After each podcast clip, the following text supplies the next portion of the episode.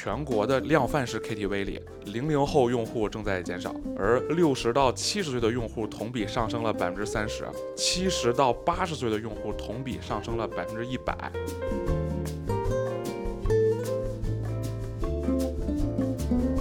人要站在一生的尺度上去管理自己的支出和储蓄，才能做到钱尽其用。他的这个设定最后钱尽其用的目标呢，也同样是在人生结束之时花光所有的钱。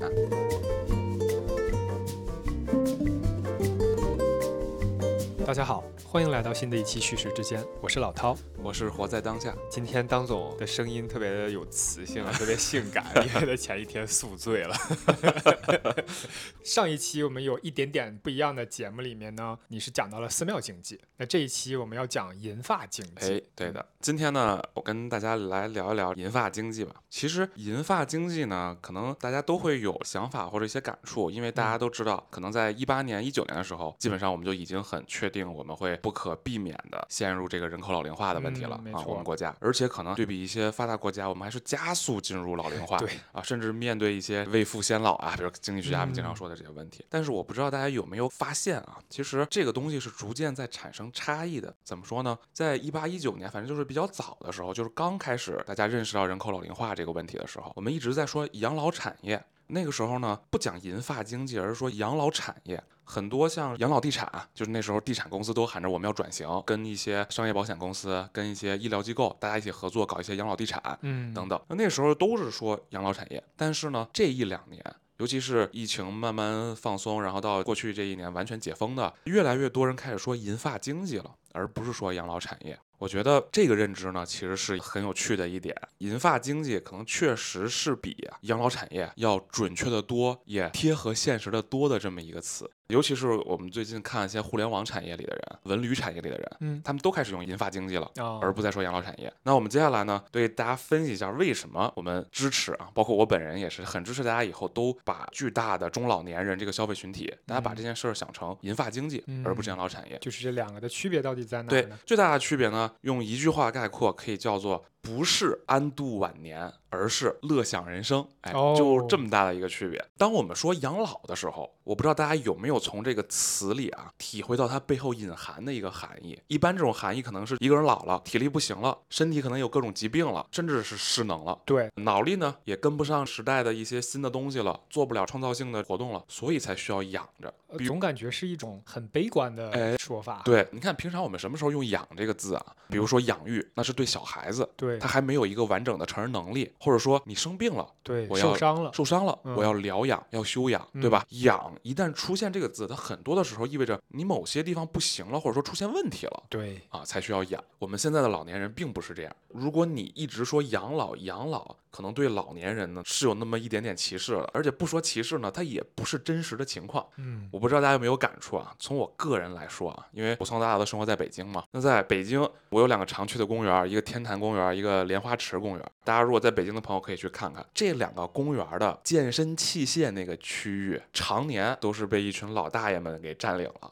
这些大爷们的这个身体素质，我很负责任的说，一定比我好，也一定比我好。他们那都能飞起来在单杠上，对，他们在单杠区啊、双杠区啊，经常给你表演一些你可能在就体体操，对，就是这个体操项目里看的这些动作，嗯，各种难度的就那种大回环、阶梯性的那种引体向上，就好像在空中漫步似的那种引体向上，然后大回环啊这些，反正我都做不了，我也做不了。对，那除了健身区域的这些大爷呢？还有每个基本上北京的大点的公园标配的啊，两个广场舞舞蹈大队，哎，一个合唱班，对，一个中西古典乐器合奏乐队，有的高配的北京公园啊，还额外给你加一个中国古典戏剧社，什么这个，对，是不是？这个就是北京公园常见的现象，确实是。那么这些无一例外啊，大家都懂，都是由大爷大妈组成的。嗯，因为我本人还是一个业余的摄影师嘛，所以我经常会扫街，所以扫街就是我出。去带着相机在大街小巷里串，然后拍照。在北京呢，各大景点或者就算不上各大景点吧，就是稍微好看点的街道啊，那种小红书打卡点啊，都能看到穿着小马甲、戴着遮阳帽、身背长枪短炮，甚至带着三脚架、闪光灯、打光板的大爷们，在这些打卡点呢，三五成群的给大妈们拍照，甚至是给小姑娘拍照，嗯，对吧？这也是很常见的场景。在个别区域的给小姑娘拍照这件事儿已经被禁止了，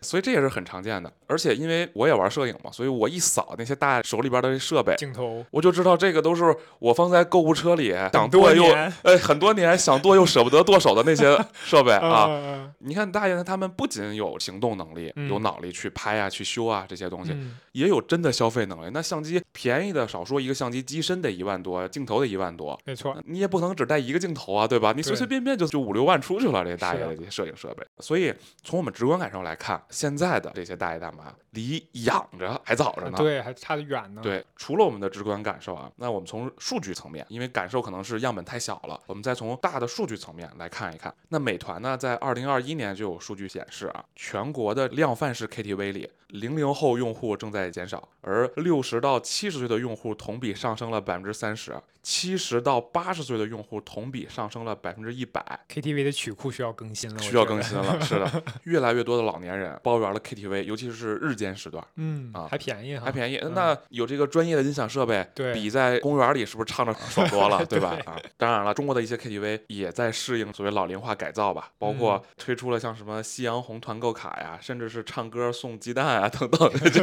哎，除了这 KTV 呢，旅游市场也明显受到了老年群体的喜爱。我们看携程的数据，二零二三年以来，五十五岁以上的人群出游数量比二零二二年同期增长接近两倍，比二零一九年同期增长了一成以上，就完全嗯超过了疫情前水平。嗯，那么，在中国旅游研究院的一份报告显示，二零二一年四十五岁到六十四岁的人群出游九点零二亿次，占比达到了接近百分之三十，是中国旅游市场的第一大客源。哦，嗯，同样的啊，马蜂窝它发布的一个二零二三年的大数据报告显示，五十五岁以上的消费者在二零二三年的这个旅游市场可能占比已经接近四成，竟然我们现在旅游的主要群体已经是中老年人中了。老年人了，是的，中国旅游研究院之前发布了一个《中国老年旅居康养发展报告》，这个课题组预测呢，到“十四五”末，我国出游率较高、旅游消费较多的低龄老年人，所谓低龄老年人，一般是指六十到六十九岁的老年人啊，会超过一亿人。老年国内的旅游收入将达到一点一四万亿人民币。哦，我觉得他们可能保守了，现在看可能不只是这个势头了。对，亲身感受嗯和大数据，它同时在佐证现在的老年人，他是一群既有行动能力，也有消费能力，既有行动意愿，也有有消消费费意愿的，嗯充满活力的群体。是的，他完全不是我们传统意义上，哎，你老了，你安度晚年就完事儿了。啊，嗯，不是这样的。我之前看了一份创业报告，让我很震惊。大概是二零二三年中旬发布的创业报告，采访了很多的创业者，其中百分之九十的创业者，他们还把自己创业的客户目标定位在三十五岁以下的人群。这其实已经有很大的差距了，跟对实际情况。对，所以我觉得这个其实是对银发经济、对老年消费市场的一个严重的忽视，甚至是可以说是歧视，就是因为你心底根本没有去想过这件事儿，或者没有去设身处地的想过，真正现在的这群老年人他们到底有什么样的消费能力和消费意愿，对，就默认觉得年轻人更有活力，就那么去创业了。嗯所以啊，我在这个节目里仅代表自己个人意见啊，建议大家如果听我们的节目的有想做创业的朋友们，嗯，强烈建议去挖掘五十五岁及以上的人嗯群的消费意愿和痛点、嗯啊，去针对他们来设计自己的产品和服务。不然也和市场实际情况是错配的，对，是相，当于大家都在一个很小的比例的用户群体里面再去卷，你这样当然是很难的。对，放着巨大的蓝海不去。对，那么为什么会出现刚才我们说的中老年人消费爆火的这么一个情嗯况呢？其实我们想一想啊，在逻辑上分析一下，大家就很容易想清楚。现在五十五岁以上的人群，他们最晚是六八年出生的，那么大家可以想一想啊，改革开放是哪一年啊？是七八年底开始的，就算是对七九年吧。那么改革开放加速是哪一年呢？标志性事件九二年，九二南巡，最晚在六八年出生的这批人呢，在九二年的时候，他们最小是二十四岁。你想，二十四岁正是脑力、体力都最充沛的年龄，也接受新鲜事物。所以现在五十五岁以上的这群人，我们可以说他们是完整吃满了当时改革开放红利的这群年轻人。嗯当时是年轻人啊，哎现在是老年人。对对，那我们要知道啊，同样一个历史事件，不同年龄经历这个历史事件，对你自己的人生的结果是截然不同的。对，比如南巡讲话的时候，你要是四十四岁，跟你是二十四岁，你肯定不一样啊肯定不一。样。你二十四岁年富力强，充满干劲儿，还有冒险精神，你嗯肯定能趁着改革开放的东风，能赚到更多的钱。是的，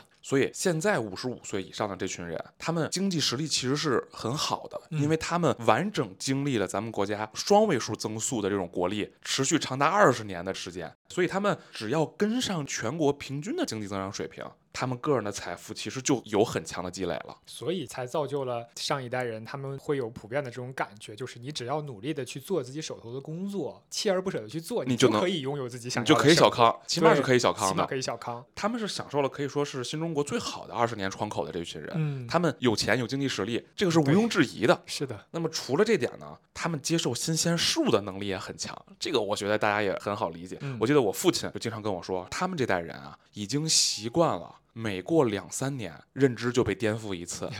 因为你想，过去的二十年，一是我们国家当时跟国外的科学技术水平啊，可能都差距很大。对，我们一是先要抓紧弥补这个缺口。另外呢，除了弥补缺口以外，还有就是像互联网四 G 这种技术啊，嗯，那时候正是开始起点，我们同时还参与这种新技术的发展的起点，嗯，所以我们是两个方向、两条赛道一起在颠覆那个时代人的认知，所以他们被颠覆认知是很快速的一件事，他们习惯了不断的推陈出新，不断有新东西出来，他们要学习。所以这一代人啊，别看他们可能已经五十五岁了、六十岁了，但其实他们学习新鲜事物、接受新鲜事物的能力是非常强的。另外呢，大家知道现在到了五十五岁、六十岁这些人，他们其实已经没有房贷、车贷的这些压力了，要是买的早就还完了，是的，对吧？再加上现在可能生育率确实下降的比较严重，那他们的孩子呢，可能没给他们生孙子孙女，对，所以他们也不用抽出时间来去照顾第三代，对，那他们还拥有了比年轻人多得多的自由时间。嗯，之前呢，我就看新东方，大家知不知道这个新东方文旅现在主打一个夕阳红旅行啊，他们呢，所以把董宇辉搞过去了。他们这个夕阳红旅游呢，有一款产品杭州深度文化游，二十一天二十晚，价格是两万九千八。哇塞，在杭州玩二十天，真玩透了。对，你说对了，它售价很高呢，时间很长呢，就是为了玩透。这个项目每天只去一个景点哦，像灵隐寺啊，什么湖州南浔、绍兴兰亭，反正就是只去一个景点，带游客每天体验一项非遗活动。手工制作这些东西，哇，这个好好啊！就比如说这个西湖龙井怎么做出来的啊？你亲自上手。不仅如此呢，还配备一名文化讲师、一名旅行管家、一名优质导游。大家可以想啊，这很多所谓文化讲师，可能就是以前新东方的语文老师、历史老师。二十一天只玩一个地方，把这个地方玩的透透的，这个是符合老年人的习惯和深度游的这种需求的。与此相比呢，我马上就想到年轻人现在叫什么特种兵旅游。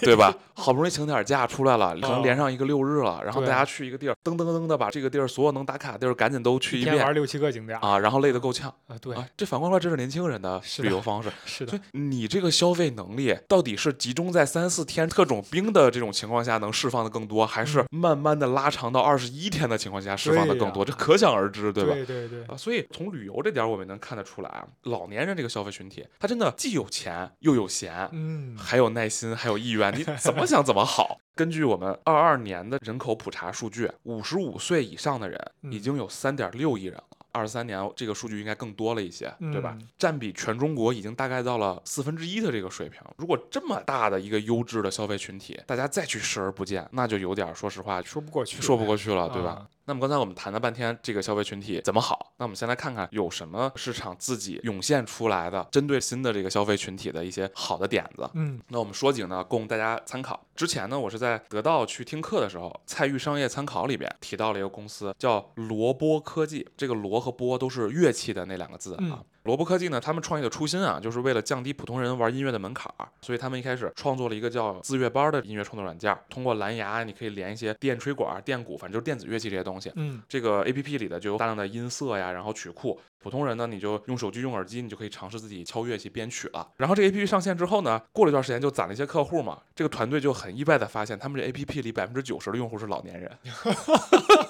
是他们完全没有设想到的一种展开方式。呃，后来他们就很奇怪啊，然后他们就去调研这些客户。后来呢，发现他们很多的中老年的这个客户是买了日本的专业电吹管。为什么要买日本的专业电吹管呢？相对来说学习起来比较快，能表达出来的音色比较多。他们可以通过一种快速的学习方式，马马上就能掌握一门乐器，然后就可以跟老头老太太们大家一块儿去互相交流，哎，去交流了，去公园里开始演奏唱。但是这些日本的电吹管呢，都很贵，都六千块人民币以上哦。所以我就说，所以我说这个群体消费能力真的很强。啊哦，，他们这个团队了解到这个事情之后呢，马上就意识到这是一个机会，所以他们就开始改做国产版的电吹管啊，嗯平民版的这种电吹管。他们众筹了一个这个产品，这个产品呢就是有更丰富的中国本土民乐的音色，因为这个电吹管啊不是大家想那种就是我只能吹出笛子的音或者说箫的音，不是，嗯而是可能吹出好几十种乐器的声音。就是用嘴吹的合成器。哎啊，对对对是，就是这意思。然后更便宜，功能也更简单。他们这个呢，在基本上没怎么推广的情况下，就靠老头老太太们互相口口相传，互相的在这个公园里推广，八个月卖出了六千多台，加起来大概有一千多万的销售额。我的天哦，自来水的力量。对。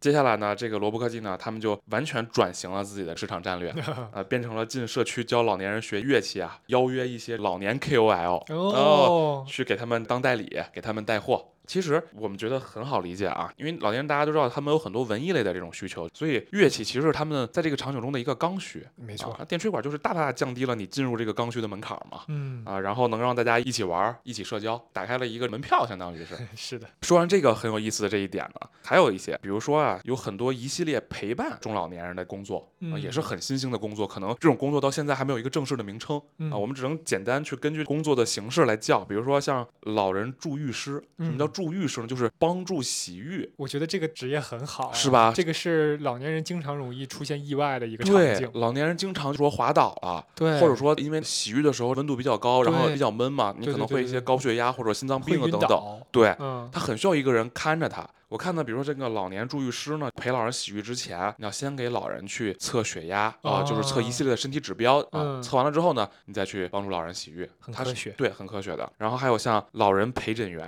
大家之前有没有听过一句话？我不知道，就是说人间最孤独的事儿，可能就是一个人去看做手术，一个人看病，对，一个人做手术。那如果可能比这更惨的，就是你都老了，你还一个人去 做手术，哦是吧？所以很需要一个陪诊员，比如替他跑上跑下呀，给他嗯挂号呀、拿药啊，对就等等这些东西，对吧？还有像一些照护师等等，都是在银发经济里我们看到新兴的一些需求。这个类别里呢，其中最严格或者说最新的一个我认识到的东西，叫做议定监护人。议定监护对人，，议定呢就是意向指定，监护人啊，大家可能常规理解都是自然发生的一件事儿，比如说你出生了，你爸妈就是你监护人，嗯啊、嗯，你孩子出生了，你自然就是他的监护人，对吧？嗯？都是自然的血缘关系去确定的。但是呢，我们二零二零年的新的民法典的总则里面就说，具有完全民事行为能力的成年人，可以与其近亲属、其他意愿担任监护人的个人或者组织事先协商，以书面形式确定自己的监护人，在自己丧失或者部分丧失民事行为能力的时候，由该监护人履行监护职责。这相当于是提前给自己找一个监护人的意思吗？对，是的，而且这个哦监护人可以跟你是没有任何血缘关系的个人或者组织，这个就是相当于为接下来的很多的老年人的一些需求可能扩大了一个范围。尤其是现在少子化，你少子化的过程中，不是说你自己没有孩子，或者说你没有子孙，而是你的亲戚也会越来越少，因为你跟你原本在祖上有血缘关系的人，大家可能也都是慢慢的孩子越来越少，所以你到后来你可能没有法定上或者说血缘关系上的这么一个监护人了。嗯那这个时候自然就产生了我们去意向指定一个监护人的这个需求。嗯，比如说我们之前看了一个数据预测，就是到二零五零年，中国临终无子女的老年人将达七千九百万人。独居和空巢老年人将占百分之五十四以上。哦，哦，所以你看到，其实指定监护人这件事儿，可能是一个非常必要了，非常必要的事情了。嗯那就越来越多的老人，他们已经知道自己到了晚年的时候，会空巢。呃，会空巢或者说会没有监护人了。嗯那他肯定在希望自己比较清醒、比较有能力的时候，他们想去指定一个信得过的人嗯啊，把监护权和养老责任都托付给对方。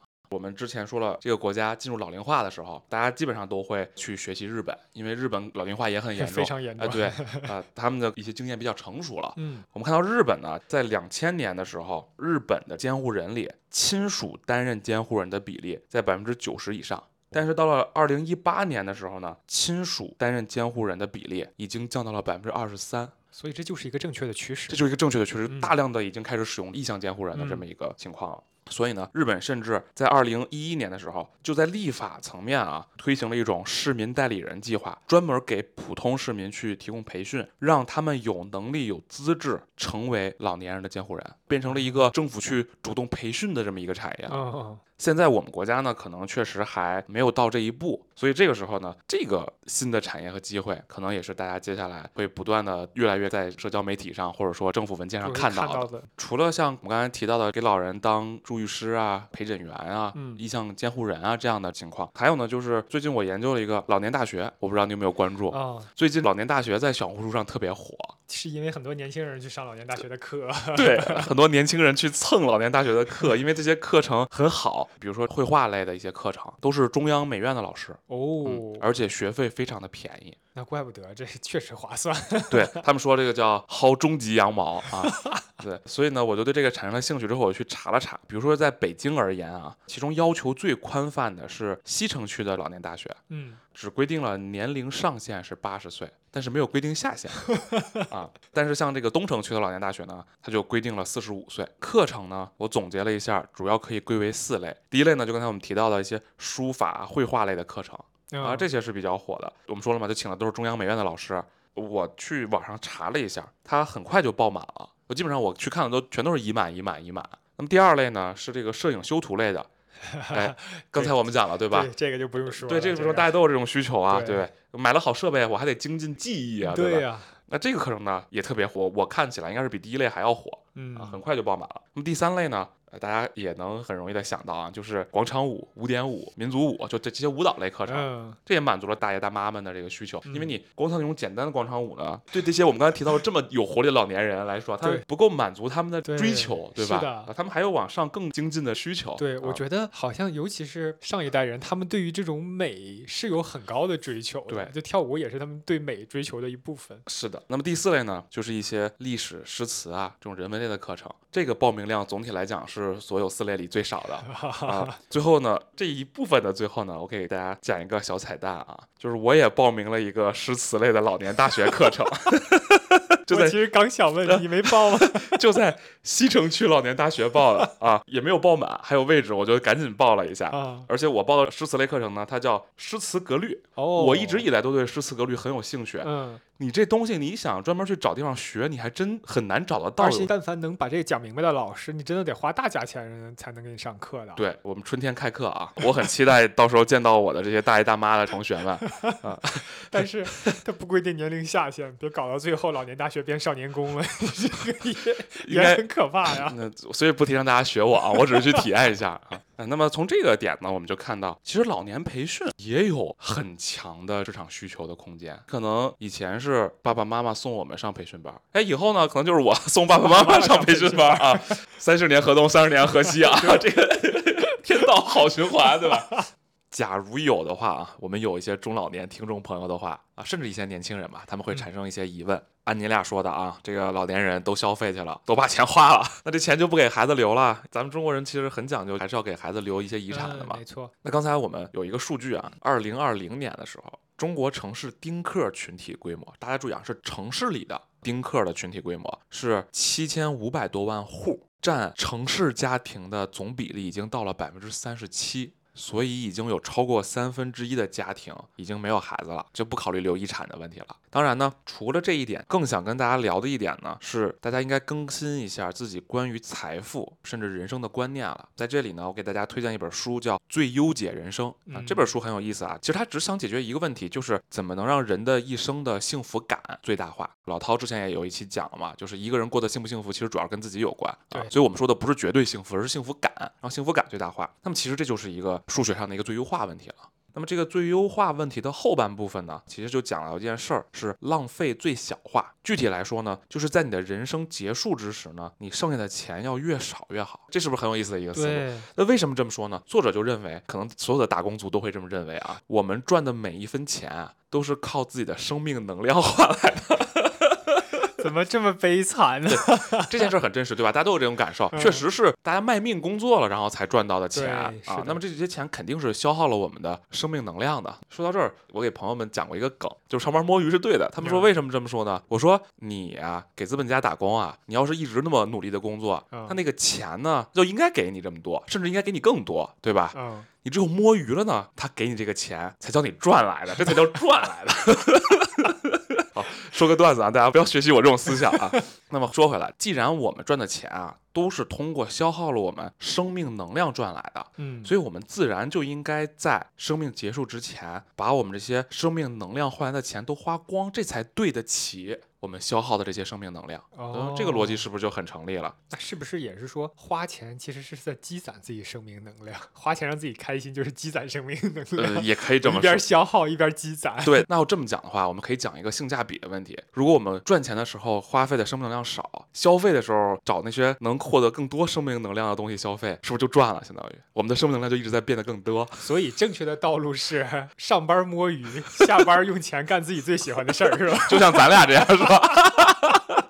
同样的思想呢，其实诺贝尔经济学奖获得者莫迪利安尼也曾经提出过一个叫做生命周期假说，这个我们上学的时候还学过。呃对啊，他就是说呢，人要站在一生的尺度上去管理自己的支出和储蓄，才能嗯做到钱尽其用。他的这个设定最后钱尽其用的目标呢，也同样是在人生结束之时花光所有的钱。当然了，这个只是一个比较理想化的方向，你不可能恰恰好就做到死的时候把钱都花完了，这不可能。对，但是呢，这是一个可以努力的一个方向。当我们换了这么一个对财富的认识思路之后呢，我们来接着往下看。可能有的朋友就说，是不是观点不太负责任啊？你们俩又推销一些这个不负责任的观点啊？比如，如果出了问题呢，就像赵本山小品里说的，人世间最痛苦的事就是人人还在，钱花完了。对，是的。刚才说到银发经济的职业，我也想起来当年宋丹丹跟赵本山的那个小品陪聊天儿。哦，对，是的。比如说我晚年得病了，要用钱怎么办啊？嗯哎，我孩子要用钱怎么办呀？就之类的问题，大家都会想到。那么其实呢，这些问题是比较好解决的。第一呢，就是退休金、养老金、年金，或者我们自己去买一些商业养老保险。这样呢，在你还是青壮年、是中年的时候呢，把这些都买好。那么退了休之后，你自然还会有延续的现金流，像退休金啊、养老金啊。如果你可能不是在一些企事业单位，没有那么好的退休金和养老金的话，你也可以自己在人生青壮年的时候去给自己提前购买商业养老保险，保证自己在老了之后还有现金流。其实这个并不是很难的一件事情啊，很多金融产品都可以实现。那么疾病呢，就是我说老了花可能生了一些大病呢，我要花钱呢，其实这个也很简单，因为有医疗险、重疾险，对吧？嗯，基本上挑一个差不多的，那么就能够把这些疾病都覆盖了。这个就是解决了我们刚才说的后顾之忧、留钱看病这个事儿。但是呢，说到这儿，其实我觉得啊，大家留钱看病这个思路，其实本来它就是一个错误的思路。为什么这么说呢？我觉得啊，这个钱大家应该前置。我之前看过一个数据，人的百分之六十的财富是在生命最后两年花掉的。那大家可想而知，这两年可能大家就是去看病了，或者说去维持自己生命最后那两年了，做这些事情，所以很贵嘛，把财富就花掉了。但其实我更想让大家了解的是，质量调整生命年，不光是生命，不是你活多长时间，而是你要注重你在这段时间里的生命质量是多少啊。嗯这个生命质量调整年，大家也可以去搜一下，也是一个学术上的说法，可能理解为在这段时间里你还有什么体验生命的能力，通过这个标准去判断这个时间到底有多长，而不光是纯粹时间意义上的活了多长。所以以呢，我们把看病这部分钱应该前置。什么叫前置呢？就是比如说，你可以把更多的钱用来每年做更全面、更仔细的身体检查，对吧？当你没病的时候，你保护好这具身体。因为这个时候你的身体是有更多的感受能力的，你的体验是更好的，而不是最后两年把钱花在身体在病痛中的时候，或者说你把钱花在多去做一些像健身房啊、有氧运动啊、包括旅游啊、徒步啊，把钱都花在这些对身体好、对心情也好的这种东西上，嗯而不是把钱留在最后看那些病。预防总比治病要更好。哎，嗯对，不仅是预防比治病要好，更关键的是，同样的钱，在你身体还能行动，比如说在你六十到六十九岁的时候，跟你到八十到八十九岁的时候，你能体验的东西是完全不一样的。啊，对，所以我们更多的时候呢，我觉得要把这个钱呢去前置，更早的去看到健康的问题，把自己的身体更长的维持在一个能够享受生活、能够体验生命的状态里。嗯，那么最后呢，刚才提到了，听起来我们讲的确实好像逻辑自洽了，把自己的这个人生规划的井井有条了，确实优化了啊。嗯，那子女呢？子女怎么办？对吧？我把钱多花了，子女怎么办？是不是我太自私了？会有这种想法。那这本书里呢，也有一个很好的回答，就是你可以留遗产给你的子女，但是这笔钱一定要等到我们去世的时候才留给他们吗？这个我觉得是很好的一个点子。这本书的作者在网上做了一个调查，这个调查的名字呢，就是你最想在什么年龄获得一笔遗产？有几千人参与了调查。超过一半儿的人选择了二十六到三十五岁。比如说我们有孩子的话，他可能在二十六岁到三十五岁是最年富力强的时候。他们不管是想出去玩儿、想体验人生，或者是想创业、想需要一些启动金，就从哪个方面想吧，他们都是在这个年龄段最需要钱。假设我去世的时候，我孩子都五六十岁了，假如说，但在这个时候，其实他要钱也没有用了。我们简单打比方来说，在中国的一线城市，确实孩子是在二十六到三十五岁这个年龄段的时候，他需要结婚，需要买房，这嗯确实是他最需要钱的时候。对，或者我们不说结婚买房，因为结婚买房父母有时候也会出钱。我就说纯粹是为了自己想做一些事情的时候呢，比比如说我那个时候确实可能学到了一些科学技术，我想嗯把这些技术拿出来，想想创业想创业，对嗯吧？但是创业风险很高呀。我们其实想啊，如果你真的留遗产的话，按照传统意义上的留遗产，你是在一个随机年龄把随机的剩余财产留给了自己的孩子。你这么一想，你还不如在一个有规划的时候，在最科学的情况下分配你这个遗产，在你孩子最需要的时候把这个遗产给他。你这么一听，你是不是觉得有的时候很多我们这些父母辈或者更早一年龄更大的一些老年人，他们做的很多抉择是不对的呢？比如说，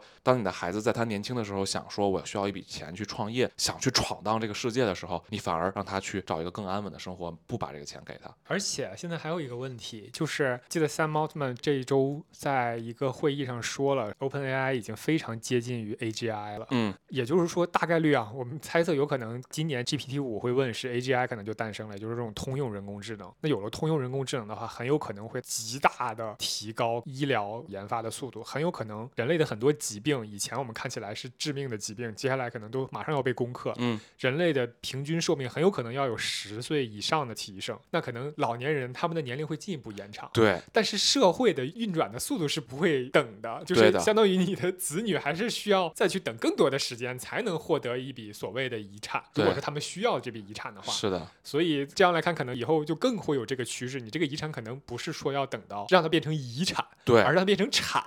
一个。可以继承的产。是的，我们从合理的投资或者财富规划的角度，我们都想着把资产盘活。你肯定还是想着孩子最需要的时候把这笔钱嗯给他，而不是真的就是为了这个名字叫遗产，就真的是要去世的时候才给。我觉得这个就有点没有意义了，对吧？是的，是的，是的。啊，那所以刚才我们给大家讲完了为什么要叫银发经济，而不要叫养老产业，给大家梳理了逻辑上的这么些关系，还有很多银发经济里我们看到的一些新兴的职业或者说行业，新的银发经济给我们提供的机会。Bye. 最后呢，我们甚至给大家通过《最优解人生》这本书呢，重塑了一下财产观念。基本上我们已经把这个讲得很完整了。那么在节目的最后呢，我想给大家稍微提一句吧，可能每个人都会衰老的。我曾经啊，上大学可能刚毕业那一两年，我有一段时间想到这个问题，我特别的害怕。嗯，那种恐惧不是说你看了恐怖片儿的那种恐惧，嗯而是你想到问题之后，你发现细思极恐。对那种恐惧就是来自一种终极的悲观，可能就是君不见黄河之水天上来奔流到海不复还，嗯对吧？君不见高堂明镜悲白发，朝赵如青青丝暮成雪。没办法，因为时间就是从我们身体里流走了，我们嗯就是在变得越来越没有那么快、那么强壮，没有办法的事情。但是后来呢，我慢慢的就把这个问题想通了，就没有那么恐惧了。什么东西让我想通了呢？总结起来就是孔子的那句话：“